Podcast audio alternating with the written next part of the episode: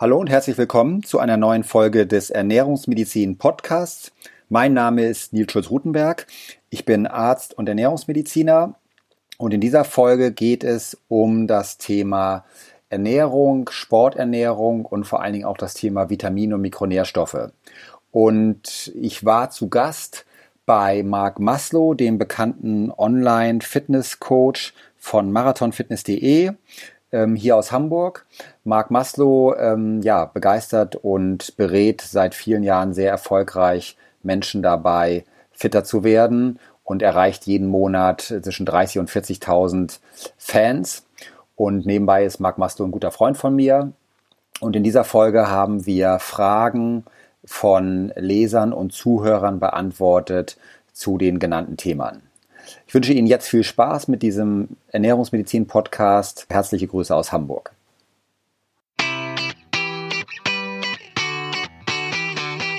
Fitness mit Mark Folge 257. Herzlich willkommen zu Fitness mit Mark, wo sich alles darum dreht, dass du nackt gut aussiehst. Und hier ist dein Gastgeber, direkt aus Hamburg, er glaubt, dass er es noch mitbekommt, wenn der erste Mensch auf dem Mars landet. Mark Maslow. Moin moin, hier ist Mark Maslow, dein dranbleiben Fitnesscoach von marathonfitness.de. In der heutigen Folge geht es um das A der Mark-Formel, die ausgewogene Ernährung.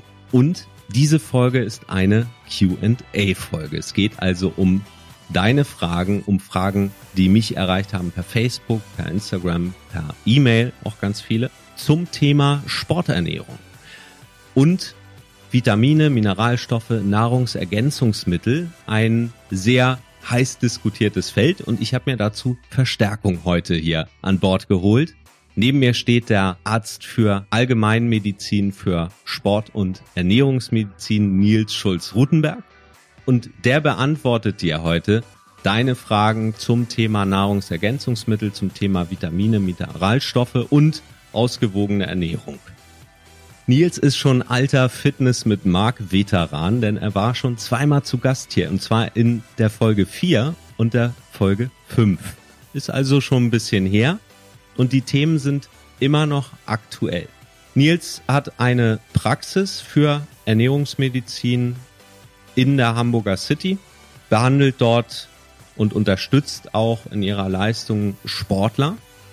Genauso auch wie Nicht-Sportler, aber es gibt tatsächlich viele Leistungssportler, die ihn auch aufsuchen, um ihren Stoffwechsel da zu optimieren und ihre Versorgung mit Nährstoffen zu optimieren. Das heißt, er kann hier auch wirklich aus der Praxis erzählen. Er ist nicht nur, was die Medizin angeht, Praktiker, sondern auch was den Sport angeht. Nils ist Triathlet, hat schon mehrere Ironman gemacht und ist auch begeisterter Fitnesssportler, geht also auch gern regelmäßig mal an die Eisen. Ja, und damit steigen wir auch direkt ein in die heutige Q&A-Folge mit Nils Schulz-Rutenberg.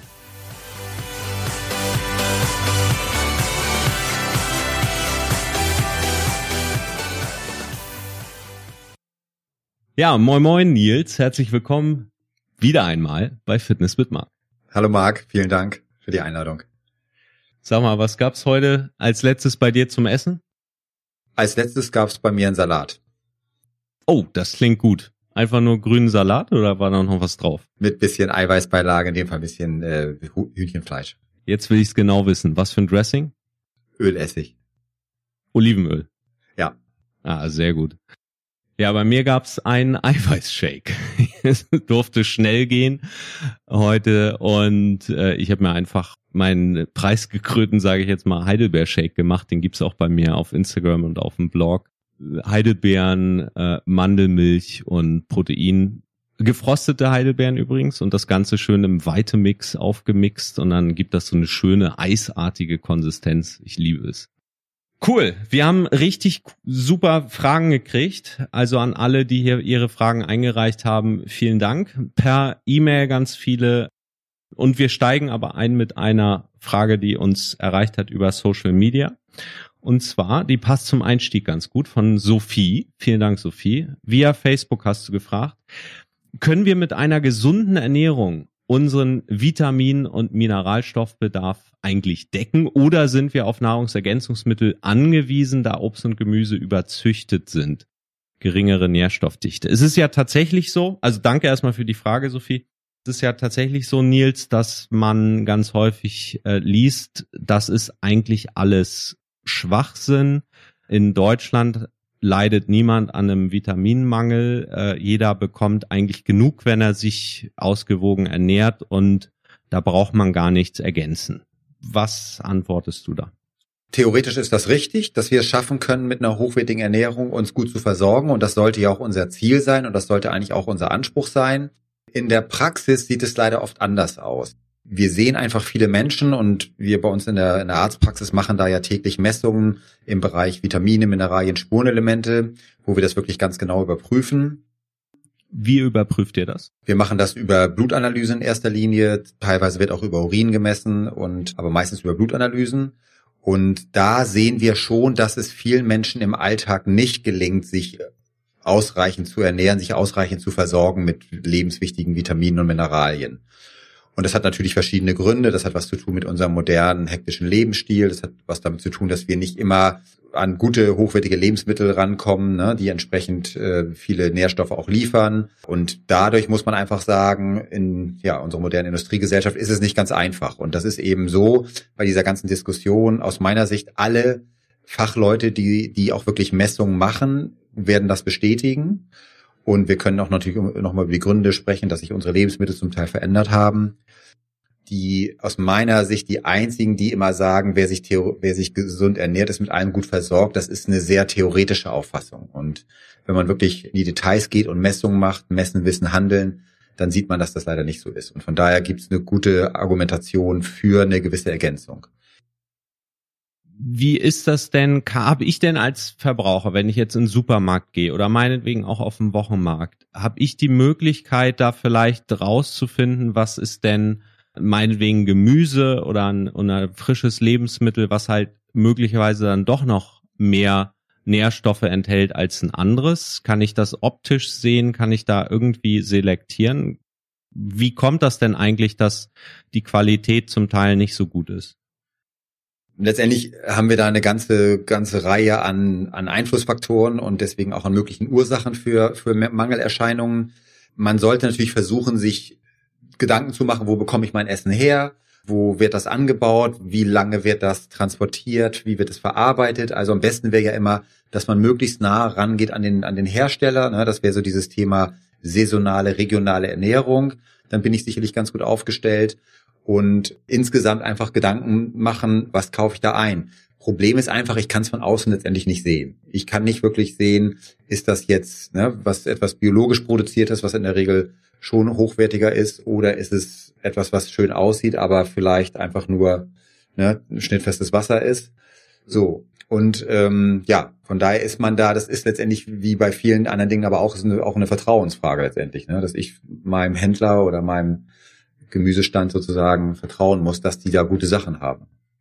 Wenn man sich fragt, wie kommt es zu diesen Vitamin- und Mineralstoffmängeln, die wir eben täglich in unserer Praxis messen, dann kann man vielleicht vorne anfangen. Wir haben heutzutage eine intensive Landwirtschaft. Teilweise werden oder oft werden Produkte einfach frühreif geerntet. Bei Gemüse und bei Obst wissen wir das. Dann ähm, haben die nicht die natürliche Sonnenreifung und damit auch nicht immer unbedingt den gleichen Nährstoffgehalt. Dann haben wir viel Importware, die werden, wird lange transportiert, dann wird sie, wird sie verarbeitet, wird warm gehalten. Da haben wir Nährstoffverluste. Ja, dann gibt es eine Diskussion, ob insgesamt in der intensiven Landwirtschaft einfach auch die Böden teilweise verarmt sind, übersäuert sind, so. Und dann haben wir Untersuchungen, und das ist auch hier in Hamburg gezeigt worden, in der, im Bereich der Massenverpflegung, dass man Essen untersucht hat. Also Kantinen. In Kantinenessen und zwar chemische Analyse in jetzt ne, hochwertige Laborverfahren chemische Analyse gemacht hat von Mittagessen, zum Beispiel in Krankenhäusern, und hat gesehen, dass dieses Essen quasi vitaminfrei ist. So, und das ist, das ist eine harte chemische Analyse, da kann man noch nichts dagegen sagen. Und das sind keine Einzelfälle, sondern das ist schon ein großes Problem. Und das heißt, selbst wenn ich dann versuche, ein gesundes Essen auszuwählen, kann es passieren, dass ich an, an so eine Qualität gerate, die eben kaum noch Nährstoffe enthält heißt das dann im Umkehrschluss, naja, dann verwende ich lieber nur Nahrungsergänzungsmittel, dann bin ich auf der sicheren Seite. Nee, das, das darf es auf keinen Fall sein, weil nicht so gut ist wie die Natur. Und gerade wenn es um Gemüse geht, um Obst geht, da haben wir ganz viel Stoffe, wie zum Beispiel die sekundären Pflanzenstoffe. Das ist ein Riesenthema in der, in der Gesundheitsmedizin und in der Forschung. Das sind Zehntausende von Stoffen, die man zum Teil noch gar nicht alle kennt, die enorm wichtige Effekte haben für den Körper. Und die bekomme ich nicht über Nahrungsergänzung, sondern die bekomme ich nur, wenn ich wirklich auch die natürlichen Lebensmittel esse in möglichst guter, natürlicher Form. So, das heißt, was wir heutzutage in vielen Fällen brauchen, wir brauchen eine Mischung. Wir brauchen eine möglichst gute Ernährung im Alltag, so gut wie möglich, jeden Tag. Frische, unverarbeitete Lebensmittel und dazu in vielen Fällen eine Ergänzung, ähm, immer eben das, was fehlt, dann ergänzen. Und das würdest du bei dir in der Praxis halt über eine Blutmessung rausbekommen, was dann fehlt und das wird dann gezielt ergänzt. Genau, das können wir heutzutage sehr genau messen. Wir messen Vitamine und zwar messen wir die in besonderer Form. Wir messen die aktiven Vitaminvorstufen. Ähm, wir messen Mineralien in der Zelle, im Vollblut sagt man dazu. Wir messen Omega-3-Fettsäuren, gucken, wie, ob man da gut versorgt ist. Wir können ganz genau sehen, ob jemand, der nur Leinöl nimmt, vielleicht weil er Veganer ist, ob der wirklich genug spezielle Fisch-Omega-3-Fettsäuren im Körper hat und so weiter. Wir können Aminosäuren messen und so weiter und so weiter. Und das sehen wir, sehen wir schon sehr gut. Und dann kann man natürlich sehr gezielt beraten. Passt vielleicht ganz gut zur nächsten Frage, die kam auch via Facebook von Kerstin. Diese Ernährungsmedizin wird ja häufig auch orthomolekulare Medizin genannt. Ich weiß gar nicht, gibt es da überhaupt einen Unterschied zwischen den beiden Begriffen? Ja, die, die orthomolekulare Medizin ist schon nochmal ein Sonderbereich, kann man sagen. Ne? Vielleicht kann man sagen, ein Teil ist ein Teil der Ernährungsmedizin. Ähm, die orthomolekulare Medizin beschäftigt sich ja äh, mit dem Einfluss von verschiedensten Substanzen, Vitamine, Mineralien, Spurenelemente, aber auch bestimmte Fettsäuren, bestimmte Eiweiße und auch diese Pflanzenstoffe auf den menschlichen Körper, auf die Leistungsfähigkeit und auf die Gesundheit. Und es geht letztendlich darum, dass wir über diese Stoffe in der orthomolekularen Medizin wirklich auch Gesundheit und Heilung unterstützen können. Und dazu fragt Kerstin jetzt Stichwort orthomolekulare Medizin. Die dort angegebenen Dosierungen übersteigen um ein Vielfaches die handelsüblichen Präparate will uns die Wirtschaft mit den Präparaten, die es in Apotheken und Drogerien gibt, einfach nur ein gutes Gefühl geben und Geld verdienen? Ich glaube, sie geht auch darauf ein, wenn man sich jetzt zum Beispiel ein Fachbuch kauft zum Thema automolekulare Medizin oder im Internet schaut dazu, dann sind da Dosierungen, ich nehme jetzt mal als Beispiel Vitamin C, die zehnfache Menge von dem, was die DGE empfiehlt zum Beispiel. Ist das einfach nur Geldmacherei?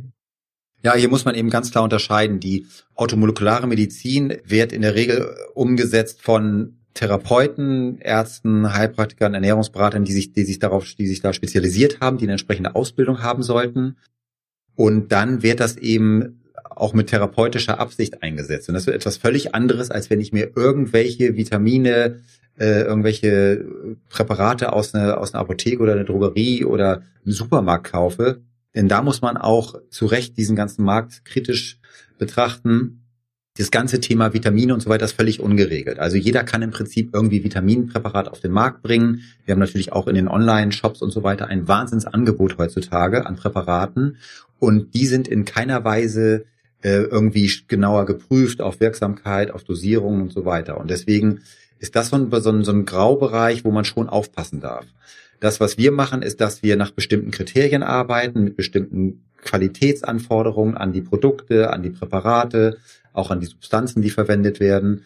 Und dann ist es eben so, dass wir in der Regel, wenn wir jetzt Patienten haben, eines der bekanntesten Beispiele ist Vitamin D-Mangel, das hat sich ja mittlerweile rumgesprochen, dass viele Menschen in Deutschland einen Vitamin D-Mangel haben, sogar jetzt im Sommer noch dann reichen mir die Mengen, die offiziell empfohlen werden von den Fachgesellschaften, zum Beispiel 800 Einheiten am Tag, reichen einfach nicht aus.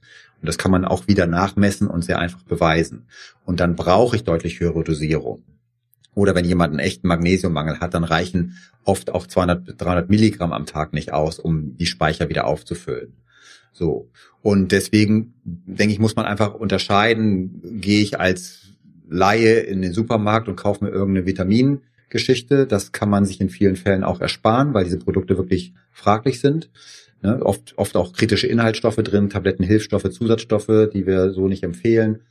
Oder nehme ich hochwertige Präparate mit einer entsprechenden professionellen Beratung, mit einem bestimmten Hintergrund, einem bestimmten Ziel, am besten auf der Basis von, von Labormessungen und so weiter. Das sind zwei völlig unterschiedliche Bereiche.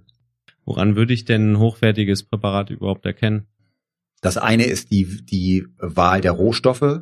Zum Beispiel kann ich äh, künstliches Vitamin E einsetzen. Das nennt sich Alpha-Tocopherol chemisch.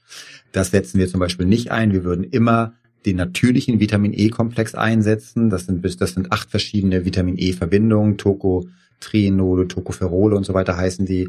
So, das wäre so ein Kriterium. Dann würden wir, was die Produktion angeht, würden wir immer empfehlen, nur Produkte zu verwenden, die nach einem sogenannten Reinheitsgebot auch hergestellt werden. Das heißt, wir verwenden keine, nach Möglichkeit keine Zusatzstoffe, Magnesiumstearat, Siliziumdioxid, Titandioxid ist ein Beispiel. Ist in vielen Produkten noch enthalten, ist zum Beispiel in Frankreich ab dem nächsten Jahr verboten. Das heißt, die guten Hersteller verzichten auf solche Zusatzstoffe. Ne? Dann geht es um die Qualität. Bei Omega-3-Fettsäuren ist so ein Riesenthema. Man braucht ganz bestimmte Qualität von Omega-3-Fettsäuren. Die dürfen, sollten keine Schwermetalle enthalten. Die sollten kein krebserregendes PCB enthalten und so weiter. So, und da kann man wenn man sich damit auskennt, kann man sehr schnell sehen, wo haben wir gute Produkte und wo haben wir mehr so, ja, billig und, und ungünstige Sachen. Also die Qualität macht hier einen Riesenunterschied und als Laie habe ich häufig gar nicht so die Möglichkeit rauszufinden, weil, weil das, was auf der Packung draufsteht, erstmal das gleiche ist. Ob es sich hier um ein qualitativ hochwertiges Produkt handelt oder um ein minderwertiges Produkt, wo vielleicht auch Stoffe drin sind, die ich gar nicht in meinem Körper drin haben will. Hilft es, wenn, wenn ich jetzt einfach in die Apotheke reingehe und mir da ein Produkt kaufe? Ich weiß, können deutlich teurer sein versus äh, ja einfach ein Supermarkt. Apotheke ist auf jeden Fall eine gute Idee, weil ich da in der Regel qualifiziertes Personal habe, die sich nach Möglichkeit mit dem Thema auskennen und die können mich dann besser beraten. Und das ist insgesamt eine gute Idee. Das können aber auch natürlich äh, erfahrene Trainer, Coaches sein, die sich mit diesem Thema auseinandergesetzt haben und natürlich Therapeuten, Heilpraktiker, Ärzte, die sich diese Ausbildung haben in Ernährungs- und Mikronährstoffmedizin. Und das ist äh, sicherlich eine gute Idee, sich da eine professionelle Beratung zu holen. Aber ich glaube, das gilt für andere Bereiche auch. Ne? Ich kann mich natürlich auch mit dem falschen Krafttraining kaputt machen und andersrum auch mit einem guten Coach an der Seite ne, habe ich da auch deutlich bessere Ergebnisse. Du hast eben Vitamin D erwähnt, da haben wir auch ein paar Fragen zu. Passt also jetzt an der Stelle ganz gut. Und in Folge 31 von Fitness mit Marc. Da geht es nur um Vitamin D. Da gibt's auch die Studien.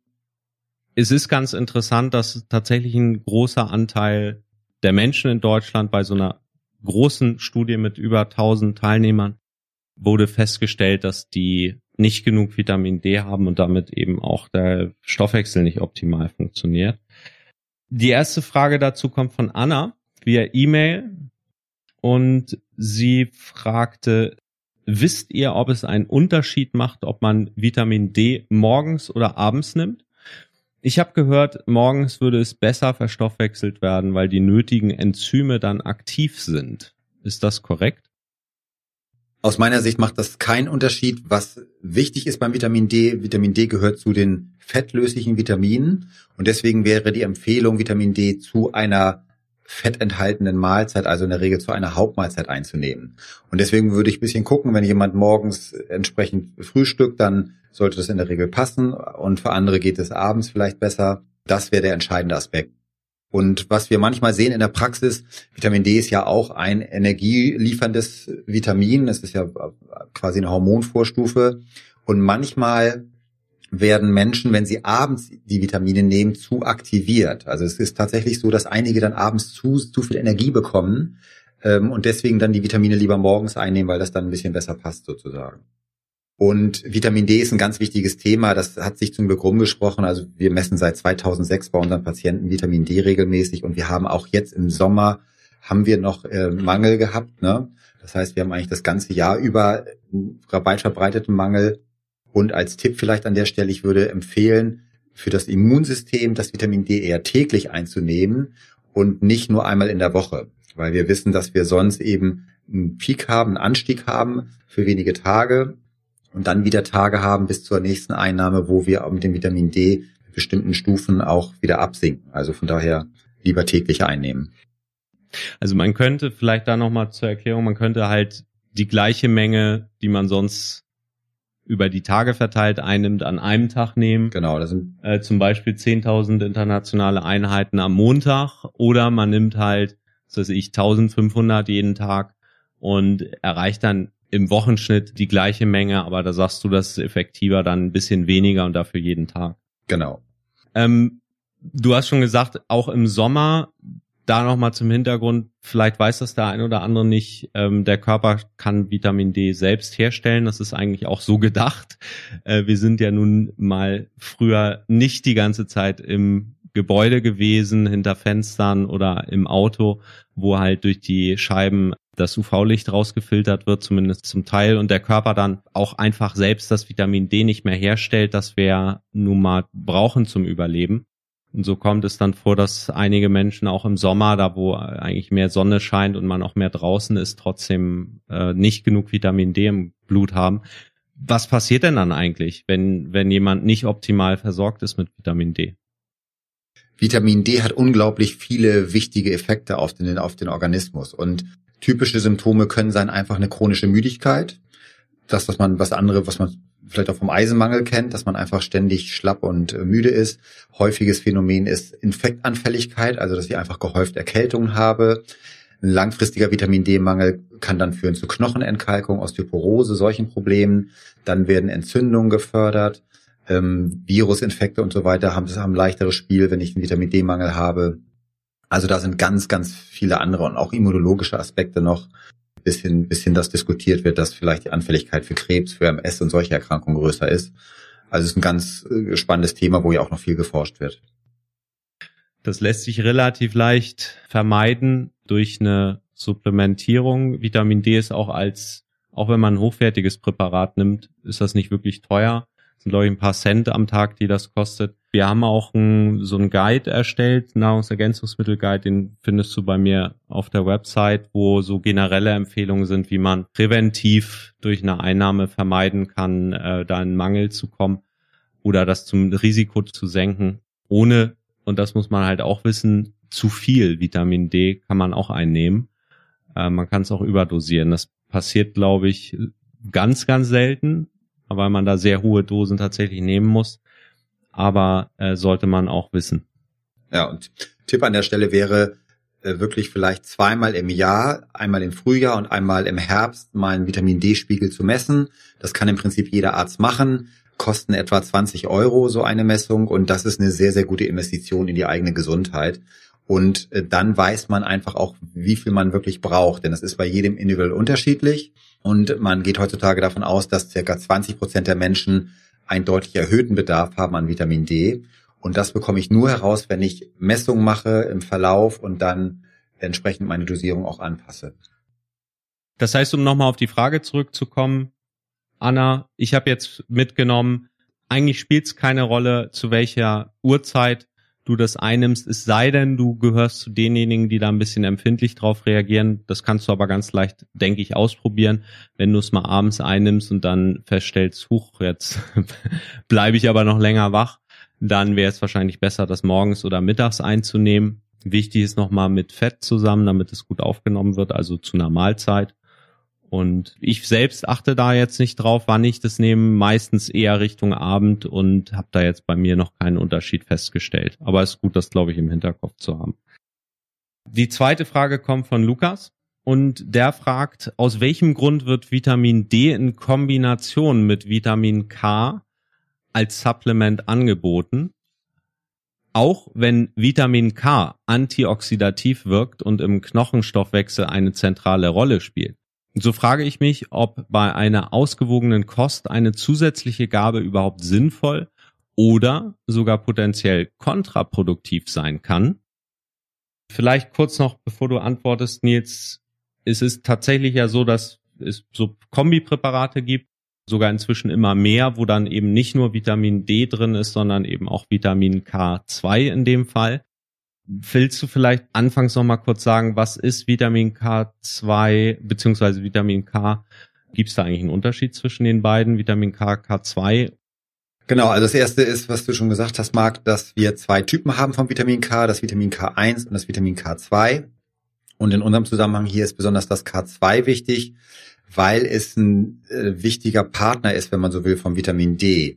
Und zwar ist es so, dass wenn wir Vitamin D einnehmen und Vitamin D verstoffwechselt wird, dann werden auch bestimmte Substanzen und bestimmte Enzyme aktiviert, die wiederum Vitamin K2 abhängig sind. Und man kann es, wenn man es so ein bisschen bildlich darstellen will, vielleicht am besten so erklären, wenn wir Vitamin D einnehmen, dann wird sorgt das Vitamin D zum Beispiel dafür, dass mehr Kalzium in den Körper aufgenommen wird.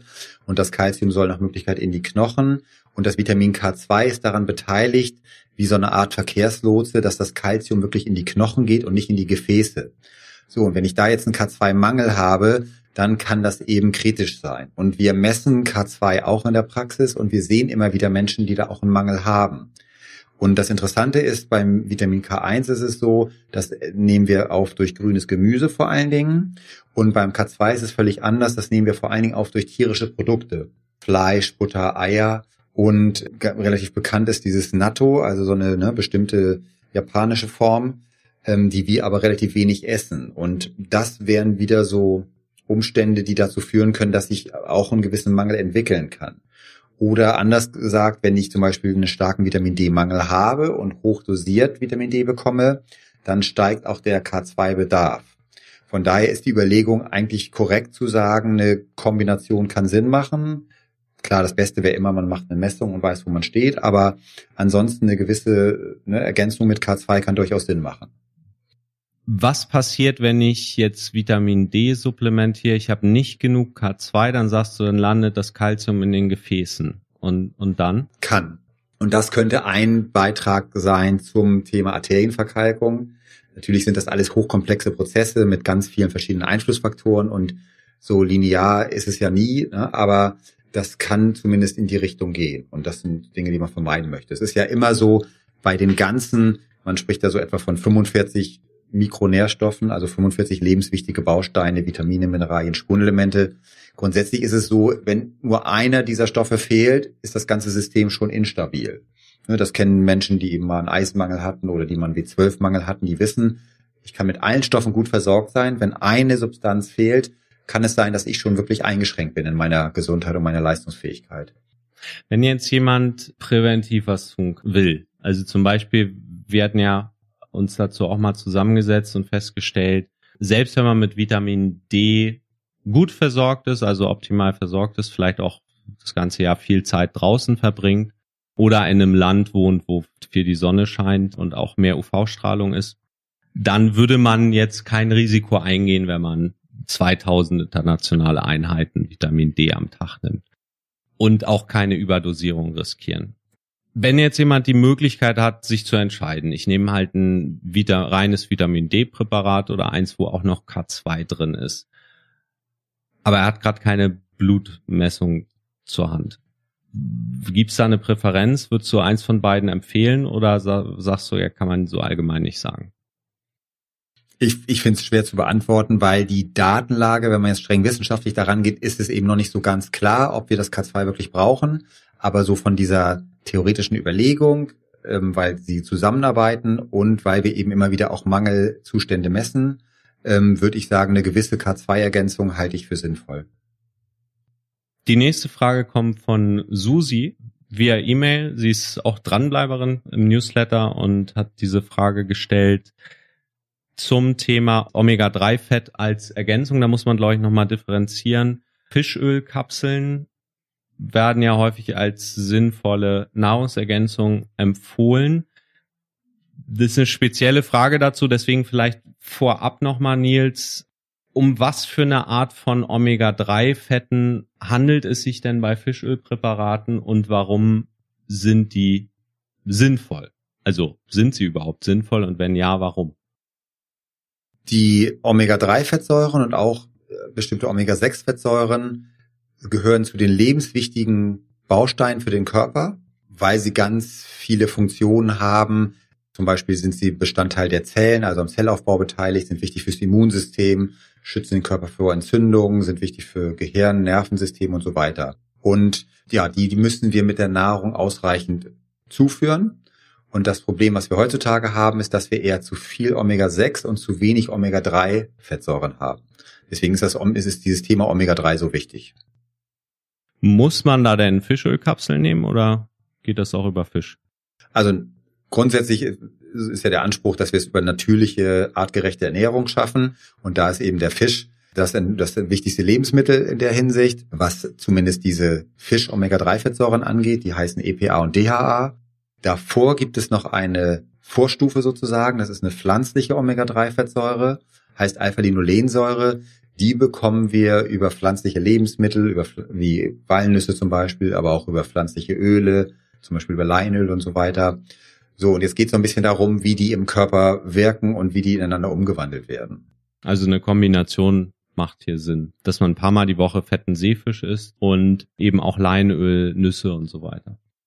Genau, die Kombination ist, ist richtig und dann muss man leider sagen, wir haben, und das zeigen unsere Messungen, wir haben heutzutage einen relativ starken Mangel an Omega-3-Fettsäuren. Und zwar auch bei Menschen, die Fisch essen. Gleichzeitig haben wir noch ein anderes Problem leider. Wir haben einfach die Umweltverschmutzung und viele werden so Stichworte kennen, Quecksilber im Fisch, Schwermetalle, ähm, Mikroplastik und so weiter. Das heißt, wir sehen heutzutage bei vielen unserer Messungen einen Mangel an Omega-3 obwohl man vielleicht einmal, zweimal die Woche Fisch isst, aber eine gewisse Belastung mit Schadstoffen, mit Schwermetallen. So. Und da ist jetzt die Frage, wie, wie wollen wir damit umgehen? Und einfach mehr Fisch zu essen ist schwierig. Wir haben da auch noch das Thema Überfischung und so weiter. Und das sind alles Argumente für hochwertige Omega-3-Präparate. Denn diese hochwertigen Omega-3-Fischöle sind befreit von Schwermetallen und krebserregenden Stoffen wie PCB liefern aber gleichzeitig sehr konzentriert die lebenswichtigen Omega-3-Fettsäuren. Das ist wäre so der, der eine Ansatz. Das heißt, einfach in die Drogerie gehen und das nächstbeste Fischöl oder gibt's da auch Unterschiede? Genau, da gibt's natürlich auch wieder große Unterschiede, denn man kann Fischöl einmal sehr einfach und ich sag mal minderwertig herstellen, indem man einfach Fischverarbeitungsreste nimmt und daraus irgendein Fischöl macht und man kann das sehr hochwertig herstellen. Und das ist ein ganz, ganz wichtiges Thema und auch ein Riesenunterschied. Das sieht man eben auch in Studien und wenn man die Qualität untersucht, das hat was zu tun, die müssen befreit sein eben von den Schwermetallen, was nicht alle machen. Die müssen bestimmte, bestimmte Qualität haben, was das Omega-3 angeht. Und sowas kann man messen. Das ist wie bei den anderen Dingen auch. Bei anderen Vitaminen und Nährstoffen gibt es riesen Qualitätsunterschiede. Deswegen nicht auf keinen Fall einfach irgendein Omega-3-Produkt kaufen. Es gibt so einen ganz einfachen äh, Praxistest und zwar der sogenannte Riechtest. Das heißt, man kann sich mal so Fischkapseln holen und kann die aufstechen und sobald es nach Fisch riecht, weiß ich, dass es minderwertig ist, weil es dann oxidiert ist. Und deswegen ist diese Abneigung, auch die viele haben gegenüber Omega-3, absolut berechtigt, denn viele sagen ja, ich habe schon mal irgendwelche Lachsöl, Fischölkapseln genommen und dann äh, stinkt man nach Fisch und muss sich fast übergeben und dann wird schlecht und so weiter. Und das passiert nur bei diesen minderwertigen Produkten. Die hochwertigen Produkte riechen nicht nach Fisch, schmecken auch nicht nach Fisch, sondern haben eine ganz reine Qualität. Und wie gesagt, das Ganze kann man messen und darauf sollte man sehr achten. So, jetzt können wir nach dieser Einführung auch zur Frage kommen von Susi. Susi fragt nämlich, wenn man Omega-3 als Ergänzung zu sich nimmt, wird oft von Fischöl gesprochen. Allerdings können Fische dieses Öl, was sie enthalten, nicht produzieren. Sie nehmen es durch Algen beziehungsweise ihre Nahrung auf. Würde es dann nicht Sinn ergeben, wenn wir Omega-3 durch vegane Kapseln, also Algen, zu uns nehmen? Also sprich, wenn wir jetzt anstelle von diesen Fischölkapseln einfach das essen, was, was die Fische aufnehmen, ja und nein. Also es ist so, die Fische haben diese Möglichkeit, die Algen entsprechend umzuwandeln im eigenen Körper. Das können wir so in der Form nicht, beziehungsweise nur sehr eingeschränkt. Auf der anderen Seite ist die Überlegung richtig, und zwar aus mehreren Gründen. Das eine ist, wir haben einfach langfristig gesehen ein Problem, wenn wir daran denken, wir haben demnächst 10 Milliarden Weltbevölkerung, die wir ernähren müssen. Und wenn wir die alle mit Omega-3 Fischöl ernähren wollen, dann wird das nicht funktionieren. So, das heißt, wir brauchen da andere Strategien und es gibt eben die Möglichkeit, man kann bestimmte Algen heutzutage züchten in entsprechenden Algenfarmen. Das sind also Indoor-Algen, wenn man so will. Und diese Algen, gibt so eine besondere Art, die heißt Schizohydrium, ähm, die produzieren EPA und DHA. Also die produzieren diese Fisch-Omega-3-Fettsäuren. Und das ist eine Möglichkeit, dann habe ich ein Algenprodukt, also ein veganes Produkt, aber habe gleichzeitig diese Original Fisch-Omega-3-Fettsäuren. Und das ist ein sehr guter Kompromiss, einmal sozusagen ökologisch, ethisch gesehen, aber auch natürlich für einen ethischen Veganer, der eben sagt, er möchte komplett auf Fischprodukte verzichten, dann haben wir heutzutage diese Möglichkeit. Man muss dazu sagen, diese Produkte enthalten nicht so viel EPA wie DHA und das ist deswegen interessant, weil EPA macht den Entzündungsschutz. Und gerade wenn wir an entzündliche Probleme denken, Muskelentzündung, Gelenkentzündung oder andere Entzündungen im Körper, dann brauche ich vor allen Dingen viel EPA. Und deswegen muss man an der Stelle genauer gucken, ob das dann eben ausreicht oder muss die Dosierung entsprechend anpassen. Und wenn ich ein echtes Fischöl habe, habe ich immer deutlich mehr EPA. Das wären jetzt so Feinheiten. Das heißt, wenn ich jetzt von der reinen Physiologie komme, dann ist das Fischöl ein besserer Allrounder. Es ist ein bisschen hochwertiger in dem Sinne, was es für Wirkung im Körper macht. Wenn ich von der ökologischen Seite her komme, ist das vegane Produkt besser. Und ich höre so ein bisschen raus, da wird auch aktuell geforscht. Ich halte es jetzt nicht für ausgeschlossen, dass in ein paar Jahren ähm, auch vegane Produkte gibt, die vielleicht genauso gut sind. Als Veganer habe ich auf jeden Fall damit eine Alternative, mich zu versorgen und auch gut versorgt zu sein. Ja, und das ist ganz wichtig, vielleicht dazu nochmal dieser eine Aspekt, weil das auch sehr diskutiert wird, um nicht zu sagen, auch teilweise falsch dargestellt wird. Und das kann ich jetzt sagen, weil, wie, weil ich das täglich in meiner Praxis messe. Es gibt in Veganerkreisen immer noch die Behauptung, dass ich nur mit dem pflanzlichen Omega-3, das ist die Alpha-Linolensäure, also sprich mit Leinöl oder Walnüssen und so weiter, dass ich mich damit ausreichend versorgen kann. Und dazu muss man sagen, der Körper kann zu einem kleinen Teil, unter zehn Prozent etwa, dieses pflanzliche Omega-3 umwandeln in das erste maritime Fisch-Omega-3, in das EPA. Und die weitere Umwandlung zu diesem DHA, die klappt eben kaum noch. So. Und das hat man auch alles nachgemessen in entsprechenden Untersuchungen. Und vor allen Dingen sehen wir das bei den Patienten. Und jetzt kann es natürlich sein, dass ich zu den Menschen gehöre, die da sozusagen stoffwechselmäßig Glück gehabt haben, die diese Umwandlung besser schaffen. Die können es schaffen, mit einer veganen Ernährung sich da vielleicht einigermaßen gut zu versorgen, aber für viele klappt das nicht. Und wir sehen gerade bei ich sag mal, Hardcore-Veganern sozusagen immer wieder sehr, sehr starke Mängel bei diesen Omega-3-Fettsäuren. Also wo wir dann sagen können, da gelingt es offenbar nicht, sich gut zu versorgen und da gelingt es dem Körper nicht, diese Umwandlung zu machen. Das muss man vielleicht dazu sagen, weil das ähm, großes Thema ist auch in der entsprechenden Veganer- und Vegetarier-Szene. Was sind denn die Konsequenzen, wenn jemand nicht optimal oder auch da zu wenig aufnimmt von diesen Fettsäuren? Omega-3-Fettsäuren sind unter anderem ganz wichtig fürs Immunsystem. Das heißt, es kann zu einer Immunschwäche kommen. Ähm, noch wichtiger ist es eigentlich, dass Omega-3-Fettsäuren einen wichtigen Entzündungsschutz im Körper darstellen. Das heißt, wenn ich einen Mangel habe, so bildlich gesprochen, Omega-3 ist wie eine Art Feuerwehr im Körper. Wenn ich einen Mangel an Entzündungsschutzfaktoren habe, dann kriege ich eben mehr entzündliche Erkrankungen und das wären wieder Gelenkprobleme, muskuläre Probleme, ähm, auch mentale Probleme, Konzentrationsstörungen und so weiter. Und alles Dinge, die unangenehm sind und das ist eben gar nicht selten, weil wir einen bevölkerungsweiten Mangel haben. Das zeigen alle Untersuchungen. Martina fragt via Facebook. Welche Blutwerte sollte man regelmäßig überprüfen lassen? Welche sind nice to have und welche sind eventuell auch völlig überflüssig? Danke für die Frage erstmal, Martina. Nils, ich glaube, wir müssen nochmal differenzieren in diesem Podcast geht es ja um Fitness, das heißt, wir unterstellen auch, das sind Sportler. Und möglicherweise gibt es da auch einen Unterschied, jetzt auch als Frage an dich, zwischen Sportlern und Nicht-Sportlern. Gibt es da generelle Empfehlungen, die du aussprechen kannst? Ja, das, ich finde es insofern schwierig, weil es eigentlich sollte man es davon abhängig machen, um welchen Menschen geht es, welche Fragestellungen gibt es, ne? wo steht jemand gesundheitlich. Ist es so, wie du sagst? Also wir haben wenn es um die klassische Medizin geht, um die, um die Gesundheit, dann gibt es so eine bestimmte Check-up-Werte. Da geht es zum Beispiel um Blutzuckerwerte, um Cholesterinwerte. Also mehr darum, Krankheiten zu erkennen. Das ist das, was, was der, ich auch als Klasse, was der klassische Hausarzt macht. Ne? Gibt so Regelungen, die werden auch von der Kasse übernommen. So, die kann man eben ab einem gewissen Alter machen. Das ist alles so gesetzlich vorgesehen. Das, womit wir uns ja so im Fitness- und Gesundheits- und Sporternährungsbereich beschäftigen, sind ganz andere Untersuchungen und ganz andere Werte. Da geht es nämlich genau darum zu gucken, gibt es Nährstoffmängel, gibt es Möglichkeiten, die Leistungsfähigkeit zu verbessern, so auch bestimmte Probleme vorzubeugen. Und da messen wir dann solche Sachen wie Vitamine, Mineralien, Spurenelemente. Da messen wir die Funktion der Mitochondrien. Da gucken wir uns das Darm-Immunsystem an zum Beispiel. Dann messen wir vielleicht spezielle Entzündungswerte, wenn jemand immer wieder, immer wieder Gelenk- oder Muskelbeschwerden hat. So, das sind Bereiche, ja, das, ähm, die nicht unbedingt zu den klassischen Kassenleistungen gehören, sondern es sind sehr spezielle Untersuchungsmethoden.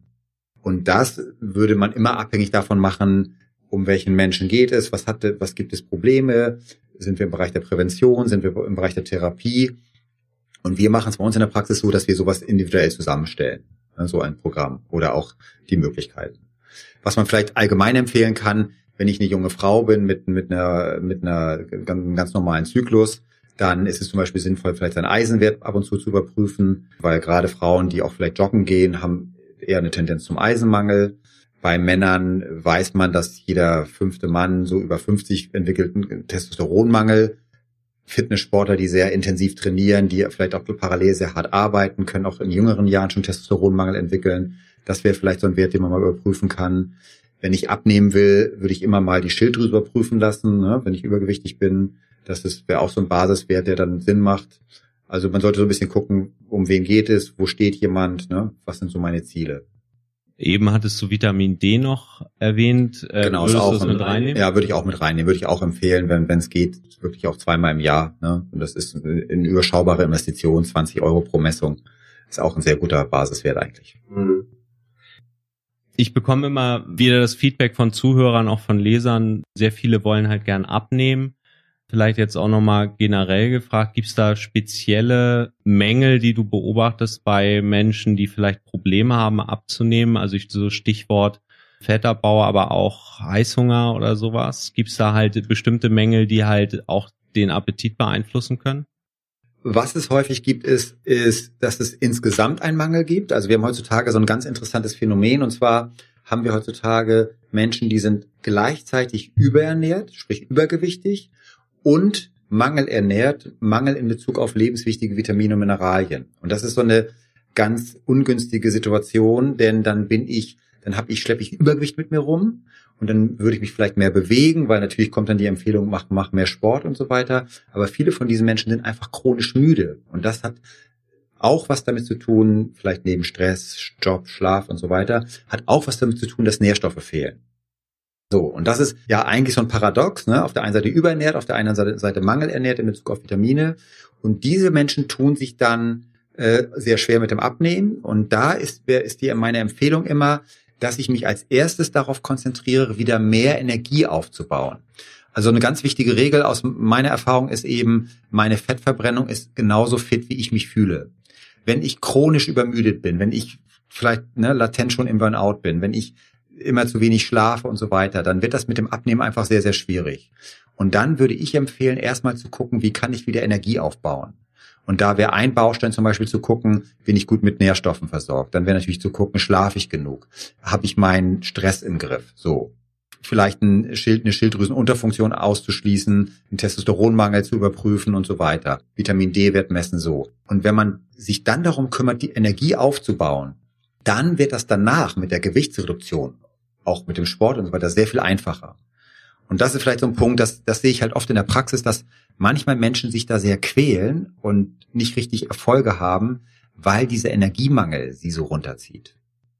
Du hast eben schon angesprochen, Nils, Schilddrüsenunterfunktion. Da haben wir auch eine Frage zu von Sandra. Die kam per Dranbleiber-E-Mail-Newsletter. Sandra, du fragst, Schilddrüsenprobleme, insbesondere die Unterfunktion, sind eine Volkskrankheit geworden. Hast du Erfahrungswerte, wie man trotz dieses Handicaps langfristig wieder fit wird und erfolgreich abnehmen kann? Vielleicht einmal vorab an dich, Nils. Stimmt das, dass Schilddrüsenunterfunktion eine Volkskrankheit geworden ist? Ja, von der Tendenz her stimmt das schon. Also die häufigste Erkrankung ist die Hashimoto-Schilddrüsenentzündung und die nimmt schon zu. Das ist ein Phänomen, was, was wir ganz häufig in der Praxis sehen. Und diese Erkrankung gehört zu den sogenannten Autoimmunerkrankungen. Und Autoimmunerkrankungen hat man früher so damit beschrieben, dass das unser Immunsystem, unser Abwehrsystem einfach fehlgesteuert ist. Also so in dem Sinne, dass der Körper sich selber angreift quasi. Heutzutage weiß man immer mehr darüber, dass es dafür auch Gründe gibt. Denn man kann sich das grob vorstellen, der Körper ist ja nicht dumm. Die Natur ist eigentlich ziemlich ziemlich schlau in den meisten Fällen. Und der Körper greift nicht ohne Grund einfach so die eigene, die eigene, das eigene Gewebe und die eigene Schilddrüse an. Und da gibt es so verschiedenste Aspekte. Das kann etwas zu tun haben insgesamt mit einer erhöhten Entzündungsneigung, was wir häufig sehen. Das ist dieses Stichwort Silent Inflammation, also stille Entzündung im Körper. Dann kann es ein Problem sein, dass äh, bestimmte Unverträglichkeiten auch vorliegen können. Dann gibt es bestimmte Formen von Zellstress, von oxidativem Stress, das nennt sich nitrosativer Stress, die können solche Schilddrüsenentzündungen fördern. Ja, Nahrungsmittelunverträglichkeiten, Unterfunktionen insgesamt können aber auch damit zu tun haben, dass der Schilddrüse bestimmte Baustoffe fehlen. Also ein ganz häufiger Mangel ist Jod, das ist noch das bekannteste. Gibt aber auch andere Stoffe wie Selen, die braucht die Schilddrüse dringend, um überhaupt zu funktionieren, um Schilddrüsenhormone zu bauen. Selenmangel ist auch gar nicht selten. Äh, andere Stoffe wie bestimmte Eiweißbausteine wie Tyrosin, die braucht die Schilddrüse auch, um ihren Job zu machen. Also manchmal fehlt, fehlen einfach auch die Baustoffe, damit die Schilddrüse vernünftig arbeiten kann. Das könnte man über, über eine Ergänzung dann wieder sicherstellen oder zumindest ausprobieren, ob das funktioniert. Genau, wenn Mängel da sind, immer gleicher Schritt, Ernährung verbessern, ne, gucken, was man da optimieren kann und das, was nicht reicht, wo es nicht möglich ist, das ergänzt man dann, genau. Du hast eben Jod gesagt. Ich habe bei, das habe ich mal für ein anderes Thema recherchiert, aber gelesen, dass die, die Böden in Deutschland sehr jodarm sein sollen im. Ich glaube auch sogar im europäischen Vergleich. Stimmt das? Ja, es ist ein bisschen regional unterschiedlich. Man sagt so, dass wir hier im Norden eher noch ein bisschen besser versorgt sind mit Jod auch und im Süden ist das häufiger. Früher war es ja ganz ausgeprägt, da gab es viele Menschen mit diesem Kropf, also dieser stark vergrößerten Schilddrüse am Hals. Ne? So, das hat sich jetzt gebessert, ein Stück weit durch Einführung von Jodsalz und so weiter. Aber wir sehen, und auch das kann man messen, gibt es ganz klare Grenzwerte auch von der, von der Weltgesundheitsorganisation. Wir messen häufig Jodmangel einfach. Ne? Und deswegen, das macht durchaus Sinn, da, da mal dran zu denken. Würdest du jetzt im Supermarkt eher Jodsalz kaufen oder ohne Jod? Also kann man da generell eine Empfehlung aussprechen? Ja, offiziell wird empfohlen, Jodsalz zu verwenden und wird auch in der, in der Industrie dann häufiger eingesetzt. Wenn ein echter Jodmangel vorliegt, dann reicht das nicht. Dann reichen diese Mengen, die im Jodsalz drin sind, nicht, weil dann müssten wir so viel Salz essen, dass wir wieder ein Problem kriegen mit dem, mit dem zu, viel, zu hohen Salzkonsum. Also ähm, ist ein Problem. Dann, teilweise braucht man wirklich noch eine Ergänzung. Und da gibt's andere Länder, die Japaner zum Beispiel, die essen dann eben viel mehr Algen zum Beispiel, führen sich dadurch mehr Jod zu haben ja auch eine sehr gute Lebenserwartung im Schnitt. Ne? Also da gibt schon spannende Aspekte. Aber ich glaube, die Empfehlung wäre an der Stelle nicht jetzt präventiv Jod noch extra zu supplementieren, sondern in dem Fall dann vorher nachzumessen, ob dann Mangel vorliegt. Genau, das ist immer der beste Weg. Das heißt, die Antwort auf die Frage ist im Prinzip, ja, die Schilddrüsenunterfunktion kommt häufiger vor und das könntest du bei dir in der Praxis auch diagnostizieren, ob sowas vorliegt? Das kann jeder Hausarzt diagnostizieren, dass da gibt's ganz klare Laborwerte und Grenzwerte und das ist ein einfacher Test, den man machen kann und wenn eine Unterfunktion vorliegt, ist die auch gut zu behandeln. Man kann dann, das, was ich gerade eben angesprochen habe, ist, der klassische Weg ist, wenn Schilddrüsenhormone fehlen, werden die ergänzt. Wenn die Schilddrüse es nicht mehr alleine leisten kann, dann werden Schilddrüsenhormone in Tablettenform ergänzt. Damit kriegt man in vielen Fällen die Funktion wieder hin. Und wenn man dann etwas weitergehen will, kann man eben die Sachen auch berücksichtigen, die ich gerade eben schon mal angesprochen habe, dass man sich auch fragt, wie kann ich diese Entzündung vielleicht äh, in den Griff bekommen, wie kann ich die Schilddrüse insgesamt unterstützen. Da gibt es viele verschiedene Einflussfaktoren. Äh, so, und dann, das wäre sozusagen die, die Betrachtungsweise in der ganzheitlichen oder auch funktionellen Medizin. Du hattest eben angesprochen, erhöhte Entzündungswerte. Dazu passt ganz gut eine Frage von Lukas, die kam via Facebook rein. Lukas, du fragst, was schlägst du bei rheumatischer Erkrankung vor? Reichen die bloßen Angaben der Rheumaliga? Oder ist ein Zusatz antiinflammatorischer Lebensmittel sinnvoll, wie zum Beispiel Omega-3? Die rheumatoiden Erkrankungen, also diese Gelenkentzündungen, kann man sehr, sehr gut behandeln und verbessern durch einen gesunden Lebensstil und vor allen Dingen auch genau durch dieses Stichwort eine antientzündliche Ernährung.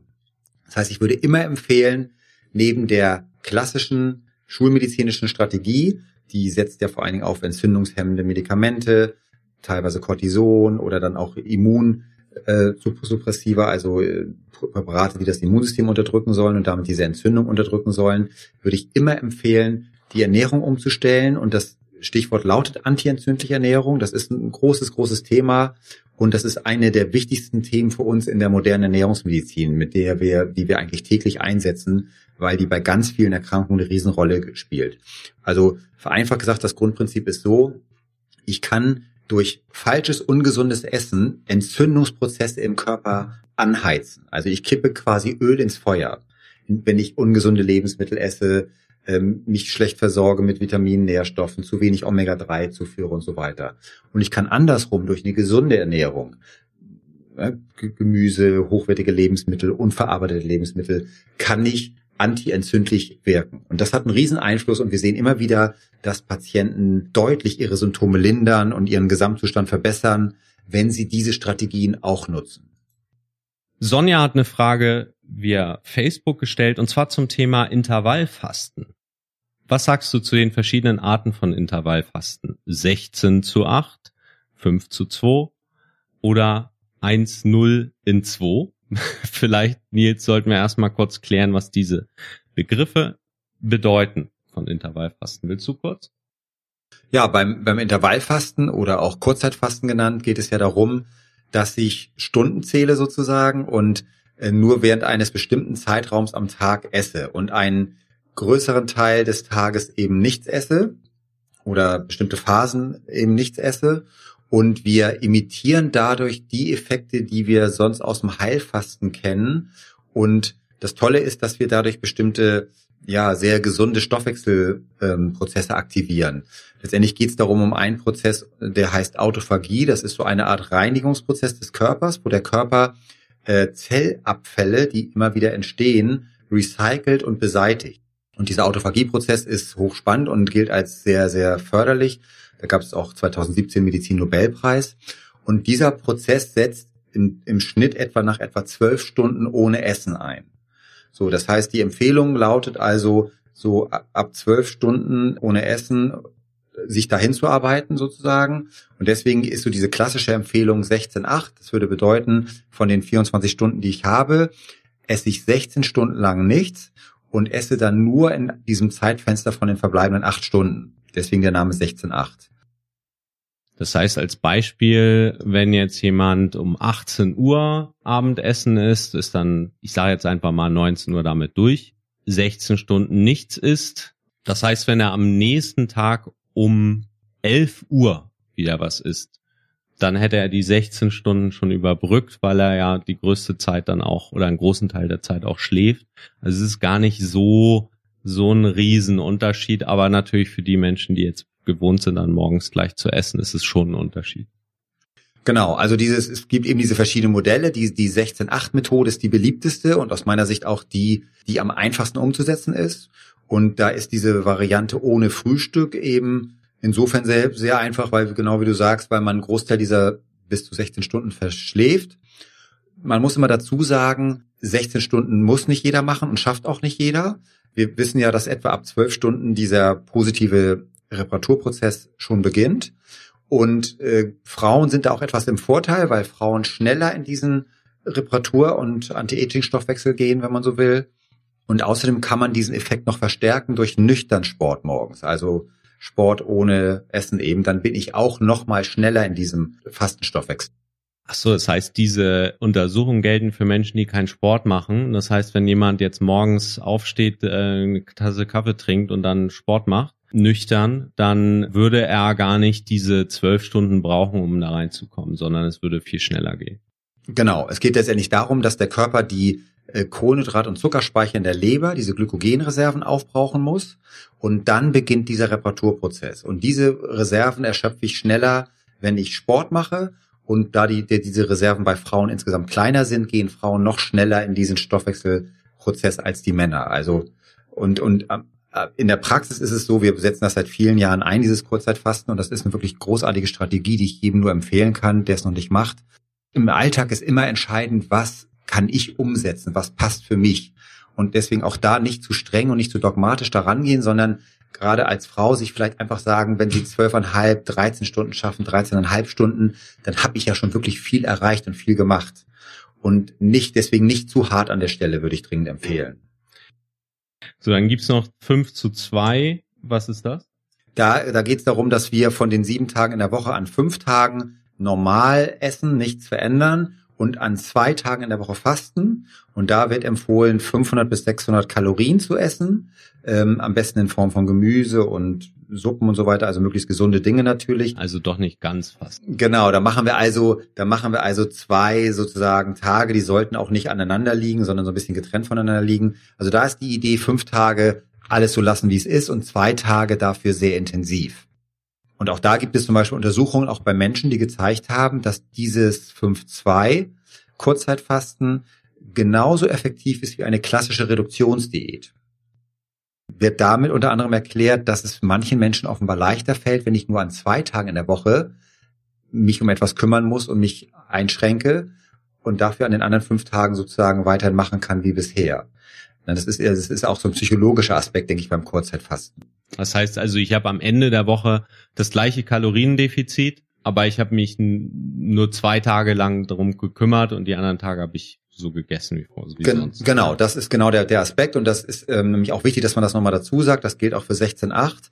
Man, vielen Menschen hilft es, ihr Kaloriendefizit einzuhalten, indem sie zum Beispiel die eine Mahlzeit ausfallen lassen. Dann haben sie vielleicht nur noch zwei Mahlzeiten übrig, um ihre Kalorienbilanz zu erreichen. Und das kann helfen.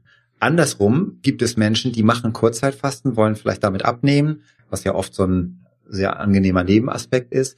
Nur ganz klar, wenn ich innerhalb dieses Essenszeitfensters meine Kalorienbilanz überschreite, dann werde ich nicht abnehmen. Und dann hilft auch das Kurzzeitfasten nicht. Und das muss man immer dazu sagen, weil diese Fälle gibt es natürlich auch, dass Menschen das nicht beachten. Ich glaube, wichtig ist nochmal der Aspekt, was möchtest du denn eigentlich erreichen mit dem Fasten? Wenn es dir darum geht, Fett abzubauen, dann habe ich da eine ganz klare Meinung dazu. Wenn es dir mit Fasten oder mit intermittierendem Fasten leichter fällt, abzunehmen, dann geh den Weg. Und wenn es dir mit einer normalen Ernährung mit drei oder vier Mahlzeiten am Tag über den Tag verteilt leichter fällt, dann geh den Weg. Ich sage ganz klar, die meisten meiner Klienten im Coaching, und ich erwähne das auch immer mal, weil ich denen einfach mehrere Möglichkeiten geben möchte, um wenn sie abnehmen möchten, eben ein Kaloriendefizit zu erreichen. Die meisten entscheiden sich nicht fürs Fasten, weil sie einfach in ihrem Alltag besser klarkommen mit mehr Mahlzeiten und dann eben da mehr auf die Qualität achten, also wie sie ihre Kalorien aufnehmen.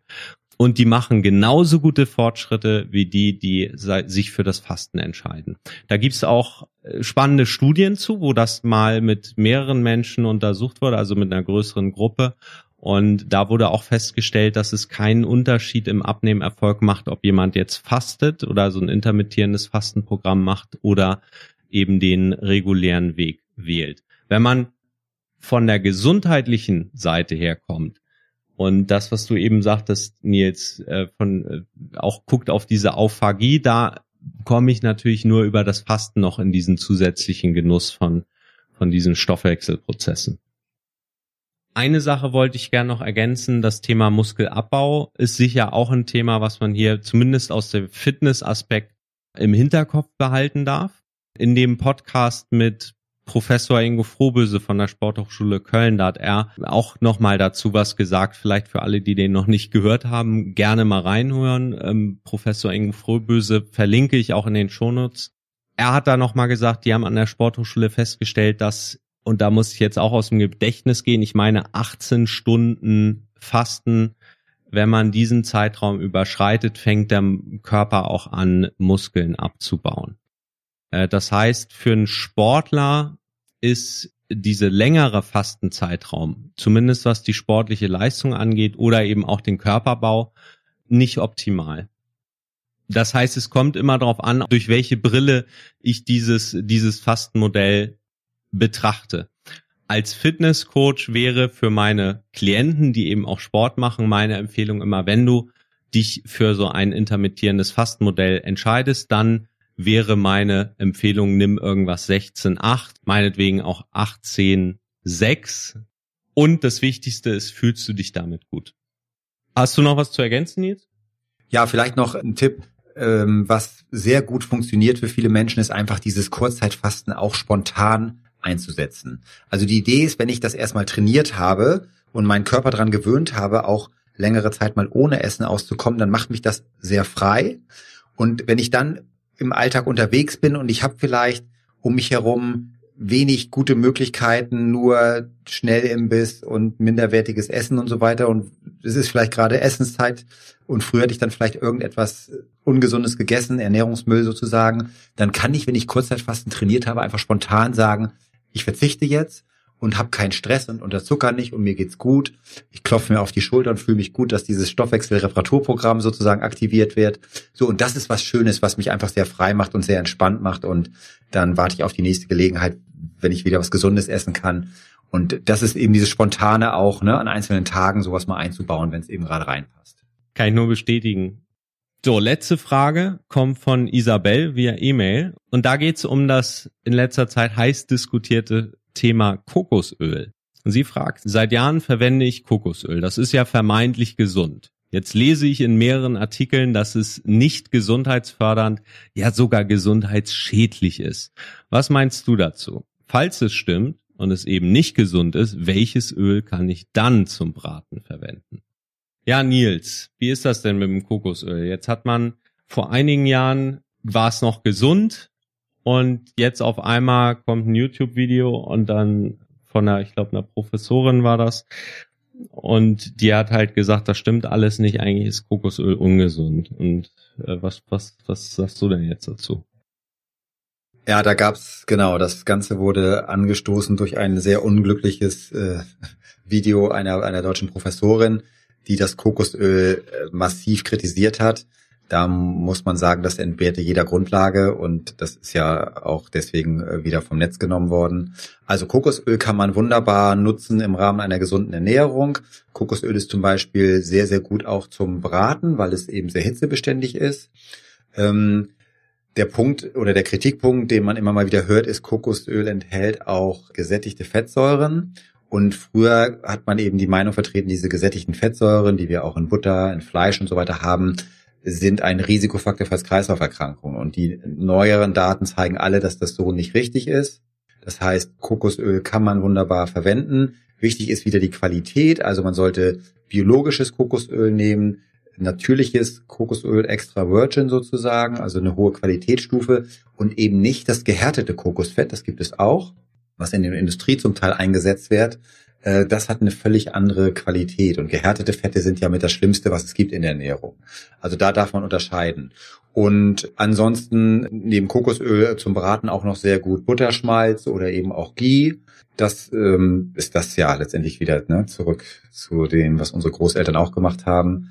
So. Und ansonsten gute Öle, was wir immer empfehlen würden, ist ein hochwertiges Olivenöl. Auch da ist ganz, ganz wichtig, Qualität ähm, hat da ihren Preis und Qualität lohnt sich auch. Ähm, da gibt es leider auch sehr viel minder, minderwertige Produkte auf dem Markt. Dann, wo wir schon gesprochen haben, hochwertiges Leinöl, gutes Omega-3-Öl kann Sinn machen oder alternativ ein gutes Algenöl. Ähm, ja, Butter, Butter ist völlig in Ordnung, rehabilitiert. Ne?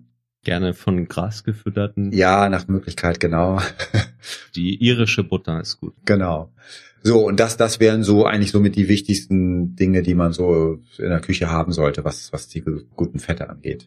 Ich habe noch einen Geheimtipp für zum Braten. Ich verwende auch gern Macadamia-Nussöl.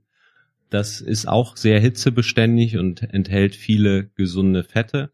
Ist nicht so ganz das, was unsere Großeltern hatten. Ich glaube, damals gab es das zumindest hier in, äh, in Deutschland noch nicht. Aber es schmeckt super lecker und ja, das verwende ich auch ganz gern. Nils, wir sind mit der Zeit am Ende. Wir sind nicht ganz durchgekommen mit den Fragen. Vielleicht machen wir irgendwann noch mal einen zweiten Teil. Ich hoffe, du hast für dich auf jeden Fall ein paar interessante Infos mitgenommen. Zum Abschluss nochmal, du findest Hinweise zu den Folgen, die ich erwähnt habe, in den Show Notes. Da findest du die Links, kannst du die Folgen nochmal anhören, wo wir auch noch mehr ins Detail gehen zu den erwähnten Themen. Nils, du hast eine Praxis in Hamburg und bist auch online zu erreichen. Wie findet man dich am besten? Am einfachsten übers Internet. Einmal www.ernährungsmediziner.de, das ist unsere Praxis.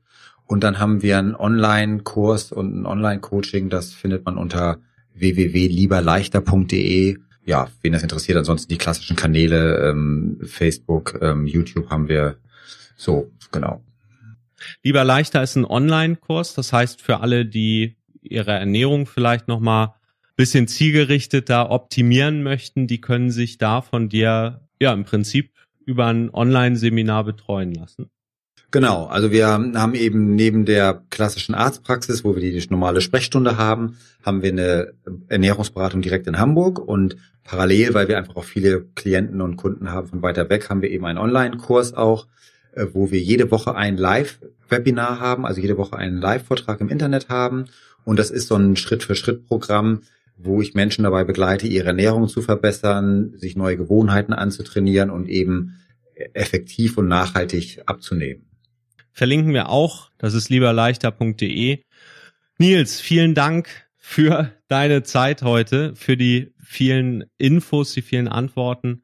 Und ja, wenn du noch Lust hast auf eine zweite Runde, dann sag mir das doch. Schreib eine Mail an podcast.marathonfitness.de oder noch besser, schreib einen Kommentar in die Shownotes, denn dann wissen wir, da gibt's Bedarf und dann können wir uns vielleicht auch zu zweit nochmal Zeit nehmen für eine Fortsetzung. Ansonsten wünsche ich dir noch eine gute Woche und dann hören wir uns nächste Woche wieder mit einem anderen Thema. Ja, und ganz zum Schluss nochmal der Disclaimer. Alle Empfehlungen, die du heute mitbekommen hast, die sind von uns sorgfältig erwogen, sie sind inhaltlich geprüft und sie sind gedacht für gesunde Erwachsene. Also Menschen, Zuhörer, die älter sind als 18. Keine dieser Empfehlungen kann ein Ersatz sein für einen Besuch beim kompetenten Arzt deines Vertrauens den solltest du im Zweifel konsultieren.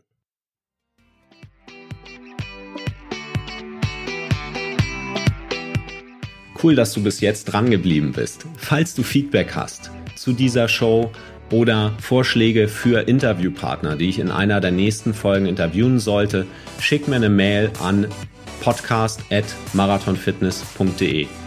Die Shownotes und weitere Infos findest du unter marathonfitness.de-podcast. Und da findest du auch Links, wie du mich über Twitter, über Facebook oder über andere Wege erreichen kannst.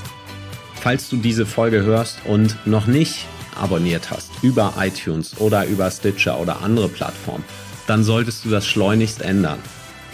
Die beste Möglichkeit dran zu bleiben ist, wenn du dir diesen Podcast kostenlos auf dein Phone oder auf deinen Computer liefern lässt.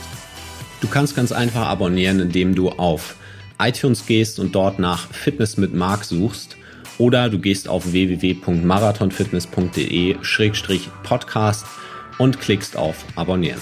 Wenn dieser Podcast dir gefällt, dann kannst du auch was zurückgeben. Geh auf iTunes, gib mir deine 5-Sterne-Bewertung und schreib was Nettes. Ich lese das und ich werde dir ewig dankbar sein, versprochen. Der Punkt ist der, mit deiner Bewertung hilfst du, dass dieser Podcast leichter gefunden wird von Menschen, denen diese Infos auch helfen könnten, um ihren Körper zu verbessern, um nackt gut auszusehen. Denn das beste Kompliment, das du mir machen kannst, ist eine Empfehlung an jemand anderen.